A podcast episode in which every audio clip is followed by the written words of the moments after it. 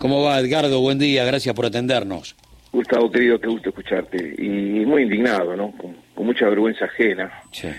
Porque para la prensa o para los políticos, 323 soldados que mueren en un barco, como 649 que murieron en el conflicto bélico, es un número y que puede durar tres días, cuatro días, una semana o en este día, en estos días de debate. Pero para nuestros compañeros, primero que están enterrados allá o los que quedaron bajo, bajo las aguas del Océano Atlántico Sur, o para esa mamá, ese papá, esa hermana, esa hija, esa novia, que perdió su ser querido, es la etapa de todos los días. Era cuando se despiertan no, no, miran en el celular a ver qué mensaje recibieron, miran esa foto y prenden una vela a ese hijo que está. Entonces, por respeto a eso, reivindicar a Margaret Thatcher que vos lo sabés mejor que nadie.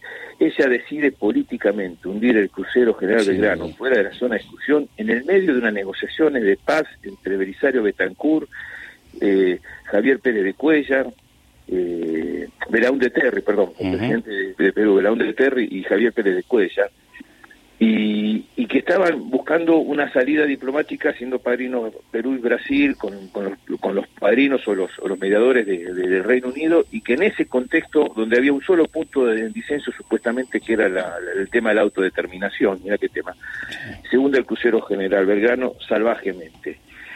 Y uno dice, eso no, es construir un respeto ni un homenaje, porque esto es como la teoría del péndulo que decía Javier, eh, un compañero querido Uriel Erlich, que cuando hay un gobierno neoliberal, hablamos de las relaciones carnales, los ositos Winnie Pooh, eh, cómo, cómo, cómo, somos complacientes de forma cipaya con, con los imperios y con, prácticamente con los británicos, y cuando hay un gobierno nacional y popular hablamos de lo que tiene que hablarse, que de la palabra soberanía.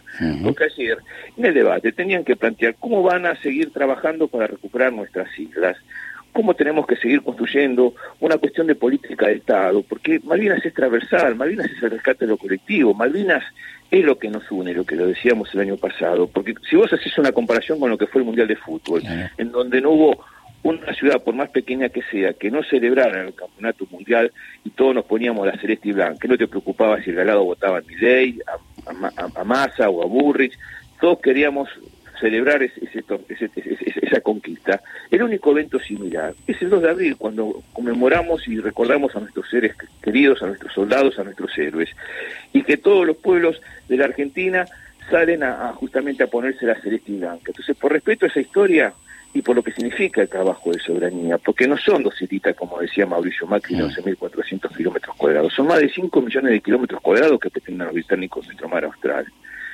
tienen y buscan mantener el control del Atlántico y del Pacífico. Pasa algo en el canal de Panamá, ¿qué, qué van a hacer los británicos? Están trabajando en un puerto de aguas profundas para ver cómo se quedan con la mayor reserva de agua potable y, y los recursos naturales del continente blanco y del territorio que es parte de nuestro mapa bicontinental. Entonces me parece que tenemos que construir soberanía, porque se llevaron 11.000 eh, 187 mil millones de dólares del año 83 hasta, hasta el año 2021 solamente de regalía pesquera por la pesca ilegal del calamar. Y uno dice, ¿cuántas autopistas? Pero ¿cuántos, cuántos, cuántas universidades? ¿Cuántas, eh, ¿Cuántas escuelas públicas? ¿Cuántos respiradores? ¿Cuántas vacunas? Y cuánto mejor estarían con los salarios nuestros maestros, nuestros médicos y nuestras médicas, y cuánto menos se le hubiese pedido al Fondo Monetario Internacional, porque Malvinas no es solamente un pasado, Malvinas es y debe ser una política de Estado que tiene que estar por encima de cualquier disputa política, y creo que es algo que ayer eh, me indignó de mi ley porque eh, se justificó, y hablando del fútbol, ¿qué tiene que ver el culo con la memoria, decía mi abuela, ¿no? Pero además, eh, digo, bancando desde un lugar eh, que generalmente, a ver, la, historia de la derecha en la Argentina fue guardar en tiempos de campaña electoral los sueños inconfesables. Y, así como el menemismo te hablaba de revolución productiva y salariazo y después fue este, cirugía mayor sin anestesia, Macri te hablaba de la revolución de la alegría. Acá da la sensación que hay como una especie de un sincericidio por cada palabra, de contarte lo cruel que soy, y uno está esperando del otro lado una respuesta que diga, mira, eh, pasaste varias veces mi límite, con muchos temas, matando la justicia social, matando aquello de donde hay una necesidad y un derecho. Pero ¿cuál era la necesidad? Lo que pasa es que lo hizo hace un tiempo largo, cuando él ni soñaba estar donde está, pero esa reivindicación de Milton Friedman, asesor económico de Reagan y de Thatcher, lo lleva a hablar de Thatcher como si fuera, y cuando uno revisa los números de Thatcher, sobre todo los previos a la guerra, Thatcher se aferra al hundimiento del Belgrano porque se aferra al conflicto, porque es lo único que lo puede salvar. Entonces estamos hablando de un desastre, mató el estado de bienestar, enfrentó a los obreros del correo, de, las minas, de los trenes, generó que el movimiento obrero inglés fuera su, su adversario. ¿Qué hay de bueno en Margaret Thatcher? Que sería la pregunta número dos, si la guerra no hubiera existido. 8% de popularidad tenía antes del conflicto de Exacto. Indigna por donde lo mires, pero es una, una actitud cipaya una actitud de, de una deslealtad en lo que significa nuestra pertenencia y, nuestra identidad. Y si vos vas más atrás, es el mismo, el mismo debate que tenía José Hernández en 1860, cuando desde el diario Río de la Plata le planteaba a Sarmiento y a Bartolomé Mitre, mirá, qué referentes. El tema era la soberanía de Malvinas, cuando había toda una política también entrevista, porque esto no es nuevo. El tema es que ahora tenemos que votar tenemos en juego el destino de nuestra querida República Argentina, este país maravilloso.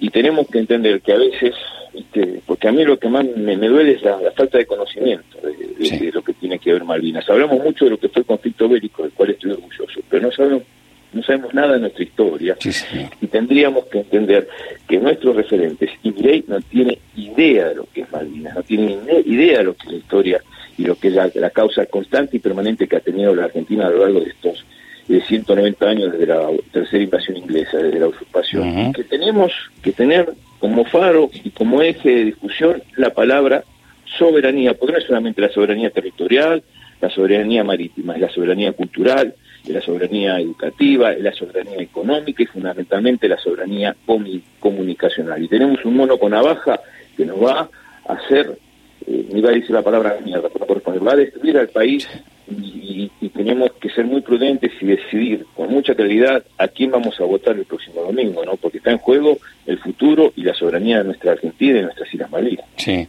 Eh, por último...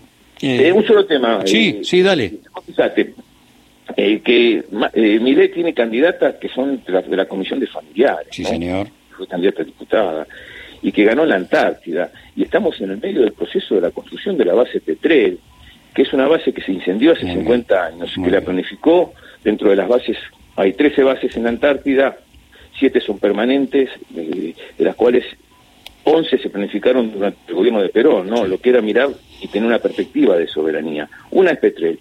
Petrel se está reconstruyendo porque es fundamental porque se están haciendo dos pistas de aterrizaje, una de 1800 metros, otra de 1500 metros, se está haciendo un muelle de aguas profundas de 700 metros y va a haber un lugar para, para, para poder permanecer y pernotar para más de 200 personas. Eso es un proyecto que termina en el 2026. Está en pleno desarrollo ahora. Y es una base que va a permitir, con el pueblo logístico que se está haciendo en Ushuaia y en todo el cruce permanente los 365 días del año, las 24 horas del día, a diferencia de Marambio, que depende de las cuestiones climatológicas porque está a 200 metros de nivel del mar. Pregunto, ¿qué va a pasar si gana Miguel? ¿Van a cerrar? Esa, ese proyecto y los que votaron a mi ley, que fueron más del 63% en la Antártida, eh, ¿qué van a hacer? ¿Se van a tener que volver acá y van a seguir felices viendo cómo se cae el proyecto maravilloso que es la soberanía de nuestro territorio, nuestro continente blanco por parte de la, Argentina y nuestro mapa del continental? Solo quería preguntarte, el 10 de diciembre de 1983, si seguramente alguien nos decía que la democracia recién parida después de tanta interrupción constitucional en el siglo XX iba a durar 40 años, uno pedía una lapicera para firmar. Pero si además nos decían que sí, quédate tranquilo, esto va a durar 40 años, uno sabía perfectamente, y nos equivocamos, que estas cosas no las íbamos a estar discutiendo. La gran pregunta para el futuro será cómo, cómo rearmamos el tejido social, y cómo volvemos a religar a tanta gente, no solamente a pibes, ¿eh? con nuestra propia historia para que no sean que no sean desclasados y puedan discutir quiénes somos para saber quiénes queremos ser, ¿no? Yo empecé a trabajar el 30 de octubre del 83 en Radio del Sí, señor. Así que para mí la democracia fue mi herramienta. El micrófono fue la única herramienta cuando había siempre defendí la democracia con toda mi pasión, la misma pasión que tengo por Malvinas. Y creo que tenemos que trabajar con la construcción de esperanza y apostando siempre por la vida. Yo tengo mucha fe, siempre creo que lo que viene tiene que ser mejor, vamos a construir una Argentina mejor, creo que esto fue un, freno para justamente replantearnos los errores que hubo y muchos, y cómo empezamos a construir una, una Argentina distinta, la que nos merecemos, la que se merecen nuestras hijas y nuestros hijos. Tenemos que darnos otra oportunidad. El domingo estamos ante ese desafío. También vamos a ser exigentes si Massa llega a ser presidente para darnos esta oportunidad y darle esa oportunidad de construir una Argentina que tiene que ser más justa, tiene que ser más equilibrada, tiene que ser más positiva porque duele, ¿no? Y lastima cuando vemos que un país tan maravilloso como Argentina siempre está padeciendo cuestiones eh, laborales, cuestiones económicas, cuestiones de injusticia social, cuestiones que, que son asignaturas pendientes y que la democracia lo va a resarcir y que tenemos que trabajar justamente apostando para que el futuro sea más digno para, para mis hijos, mis hijas y mi nieta, ¿no? Yo siempre trabajo con, con mucho optimismo, con mucha fe, con mucha esperanza y como siempre digo, apostando por la vida. Edgardo, un gran abrazo y muchísimas gracias por estos minutos de tu tiempo. Gracias ¿eh? por, por llamado, es enorme. No, por favor. Edgardo Esteban, sabes, director del Museo Malvinas, sabes, ex combatiente, sabes, autor de Iluminados por el Fuego y esencialmente un, un gran tipo. Y hay una